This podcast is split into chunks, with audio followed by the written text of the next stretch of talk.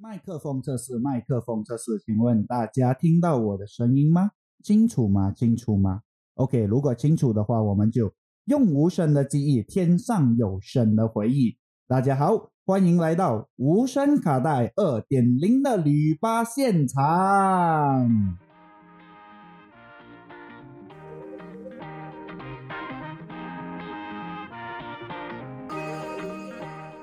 Hello，各位旅客，大家午安，我是你们的导游 Vizo。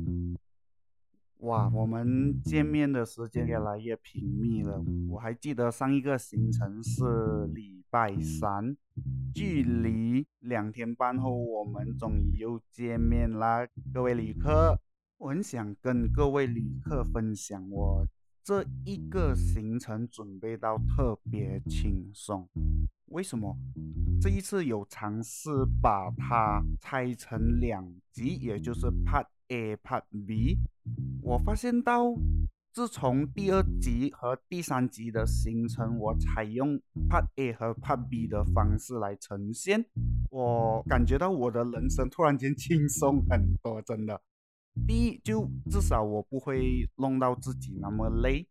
第二，我也相信各位旅客这一次的行程，哎，感觉到比较轻松，而且也可以听到导游更多在轻松的状态下跟大家分享的故事，这应该是一个很好的效果吧。我其实有在考虑，在过了。第五集的行程后，就会采取 Part A、Part B 的方式继续进行。希望各位旅客都可以跟得上这样的一个节奏。好，在我们这一次行程开始之前，我也会快速跟大家带过一些行前通知。首先，如果大家对法主公有兴趣，你们可以回到上一集第三集的三 A 级和三 B 级。那一集呢，我主要有访问到导游爸爸，然后导游爸爸有带我们去看他以前对于神游时的感觉，还有分享他跟祭童的因缘。如果大家对于祭童的特性是没有概念，我会建议大家先下车，然后上到我们三 B 级的那一趟车。那一集导游爸爸就有讲到很详细，关于他亲眼看到祭童的一些状态和他有呈现给信众的一些样子。如果各位旅客想要在这一次的行程有更好的体验，真的推荐大家回到三 B 级那一趟行程去听。我 guarantee，我保证你们不会后悔的，哈哈哈。然后再次提醒大家三件事情。第一件事情就是，请大家可以找一个比较舒服和放松的环境。如果有旅客正在塞车中，可以尝试深个呼吸，把自己带到去一个极静的地方，有草原的地方，想象自己坐在草原上，听着这场行程。如果有旅客想要上厕所，建议大家可以先上个厕所。如果你真的觉得肚子很痛，你也可以在厕所里面陪伴着我们的行程的导游维修是 OK 的，因为我修不到，所以没问题。对于突然间有急事的旅客们，如果你们想要马上跳车，我可以跟你们说去跳车吧。没有，不是要大家乱乱跳车。如果大家有忙的话，先去忙先，忙完后再回来是没有问题的。毕竟我们这个是虚拟旅吧，目的就是提供给各位旅客最弹性的行程享受。最后也要发表一项求生欲声明：我们的旅团提供的内容都只是提供于分享故事和概括的参考。导游在行程前都已经做好基本的调查，并且我都会以尊重为前提的态度来介绍和推广给各位旅客。如果有冒犯到当事人，本节目将会身上最深的歉意，还有我导游也会及时处理的。如果当事人想要提出具体有什么问题，大家都可以在各大平台下面的资讯栏这一边有放着一个意见箱 Google 就你们可以把你们所看到的意见和想法都写在里面，我会跟大家持续互动的。OK，讲到这里，各位旅客还有什么问题要问呢？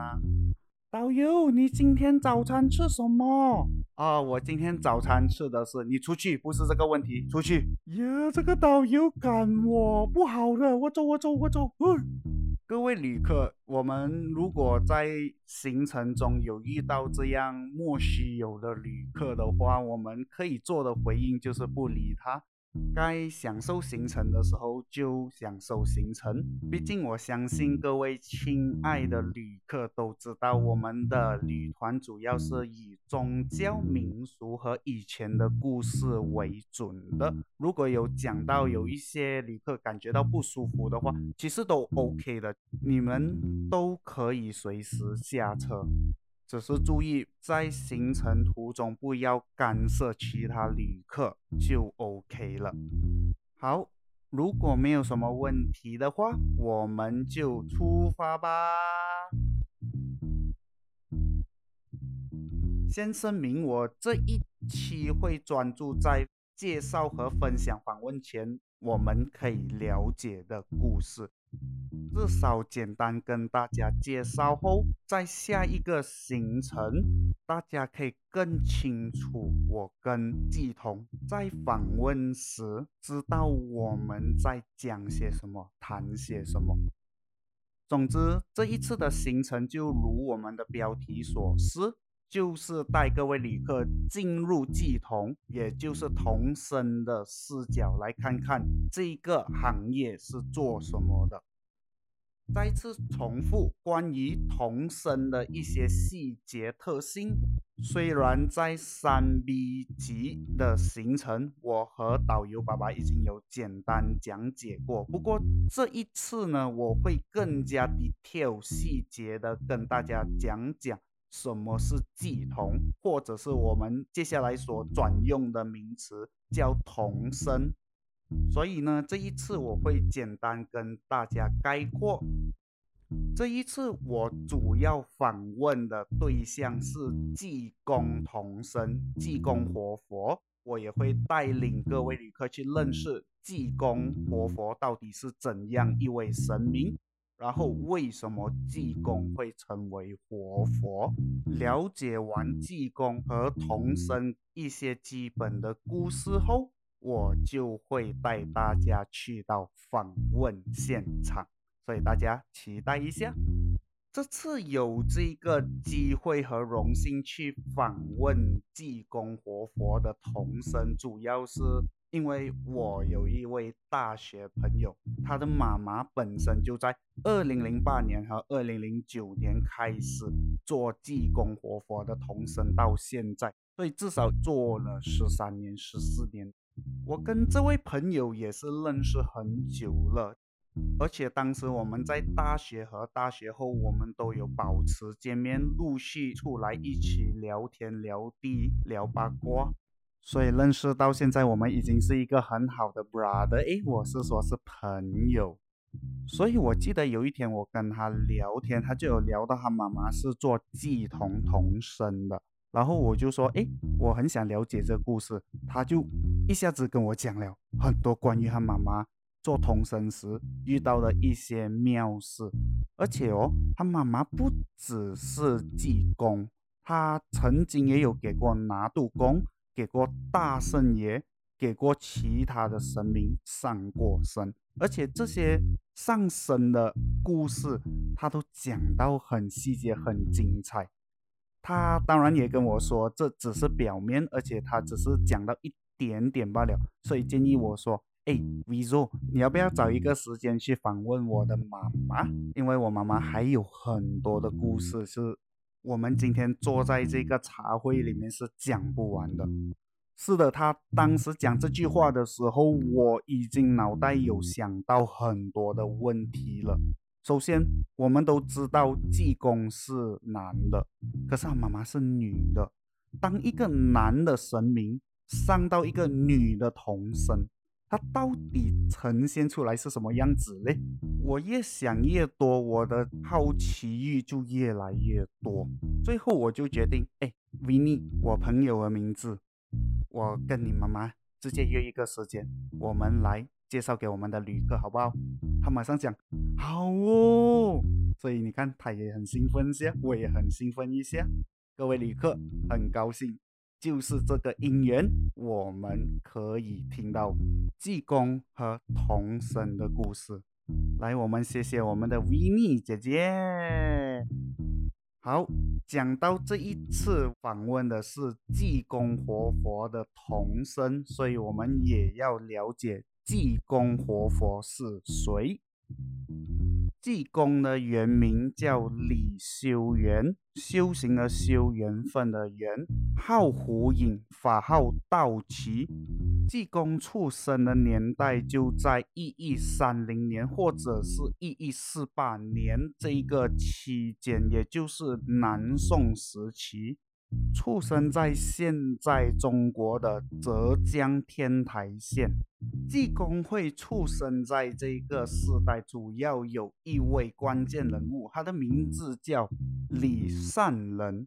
李善人这位人物，他平时都是乐善好施，可是来到四十岁的时候还没有孩子哦，所以当时他就有求神拜佛，说：“哎，我想要一个孩子。”王天不负有心人，济公就出现在这个人世间。当时在国清寺的一个住持就为济公取了这个名字，叫李修缘。就因为这个名字很佛教嘛，所以从此就和佛门结下了深缘。所以李修缘也就是济公，从小他就很善良。他在小时候的时候，有一天他发现到棺材店的掌柜和老巫婆因为要求财。竟然跑去烧香拜佛，诅咒附近的村民哦！哇，够力嘞！济公看不下去，就用一些技法来戏弄他们一下。当然，各位旅客弄人是不好啊，尤其是小华。诶，导游，你教我啊！你不要弄完小张后说我是为你好啊，不可以这样啊！这里的故事它也只是一个比喻。不代表说故事可以这样做，为什么我不能做？这个想法不对。我们看完故事，我们要学会抽离出来，自己知道自己在做什么，懂吗，小华？OK 咯，导游，对不起咯。乖啦，给你两粒糖，来去吃糖。耶，我骗到两粒糖了。走，小张，我们去吃。哇老。为什么现在的小孩子这样有心机啊？好，各位旅客，我们继续我们的故事。后来济公长大后，因为他有受到天台山的佛宗道缘，还有他李家的，因为有信佛的关系，那种氛围所影响，济公竟然在他结婚当天不辞而别，跑去直接当和尚。哇，这个够力嘞！他的爸爸妈妈就哇很担心他，每天卧床不起，就派人家去找济公。当找到已经成为和尚的济公回到家的时候，他的爸爸妈妈都已经去世了。而且哦，一波未平，一波又起。他的管家趁这个时候，把所有的家产给霸占掉，然后设计把济公告上官府，然后打到他狗狗里里。最后，他在他爸爸妈妈的坟前看到那个，因为没有被。没有被娶到的未婚妻陆家姑娘已经啼笑疯掉了，就一下子很多打击，让济公整个精神崩溃，不知去向。之后这件事后，在民间就没有听到李修缘，也就是济公出现在人群的消息了。不过过了多少年、多少月、多少日。有一天在街上，就有市民看到一个疯疯癫癫的和尚，他戴着破帽，他拿着破破的蒲扇摇来摇去，穿着破鞋，还有破衣。最让市民想不到的是，竟然这位疯和尚可以吃鸡腿，可以喝酒哦。这根本跟我们所想象的佛教和尚完全不一样，对不对？哦，对哦，和尚怎么可以吃肉、可以喝酒的嘞？是的，这位旅客张先生，你想的跟当时的村民想的一模一样。不过呢，这位疯和尚他竟然懂中医医术。他可以随手拿出一些草药，为百姓治愈一些不少的疑难杂症，而且哦，他很喜欢打抱不平。每次看到有人被欺负，这位疯和尚就会扶危济困，除暴安良。甚至有一次，他突然间冲进一个村庄，把一个正准备出家的姑娘抱起来要，马上跑掉。那些村民看到。开玩笑，和尚抱走姑娘，什么东西来的？快点去追！全村人就追上去。当全村人都追到外面郊区的时候，他们看到他们的身后有一座很大的山压下来，砰！村子一瞬间化为平地。最后，大家再看过去，这位疯和尚。他就把这姑娘放下来，跟大家说：“哎，没有事，来，大家继续继续。”就潇洒走掉了。后来世人才知道，哦，原来这位疯和尚就是之前大家所说的李修缘，也就是现在的济公。李修缘虽然看起来举止很疯狂，可是他是一位。有很多的知识，还有做了很多积善功德的行为的得道高僧，所以他最后被列为禅宗第五十祖，甚至来到现在济公的传说，在二零零六年的时候被中国列为首批国家级非物质文化遗产的名录，在二零一二年济公传说又荣获。在浙江最具有地域特色的民间故事，所以济公的故事影响到现在是很深远的。所以呢，各位旅客，我们在下一期呢将会听到童生的口中会一直重复说到解灾解难。解灾解难，这个就是济公的核心愿力。所以各位旅客，目前的故事听下来是不是很精彩？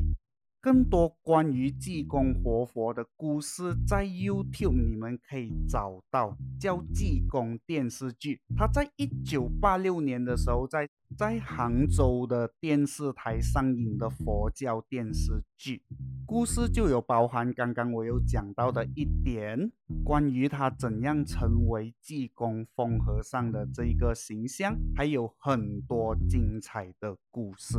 重点是哦，就是因为这个电视剧就有这首大家朗朗上口的歌，叫《谢儿婆》，嘿，毛儿婆，身上的袈裟破。喂，导游唱歌，来给导游一个鼓励的掌声。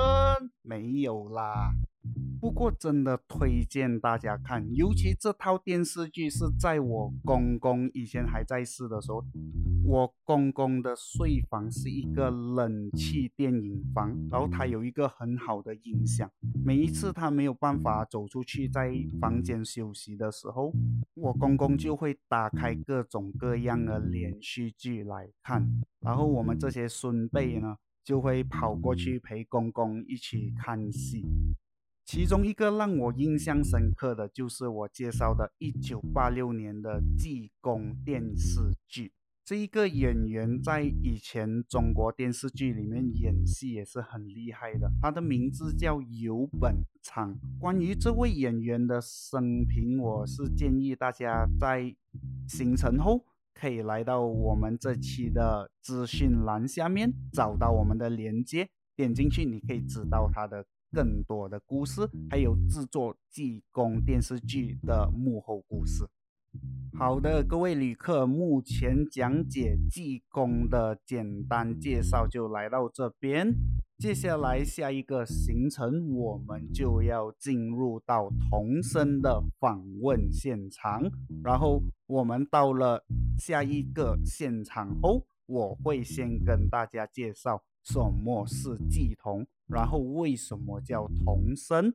还有更多关于访问期间我看到的精彩事，所以各位旅客先好好休息，我们下一个行程准备再见啦。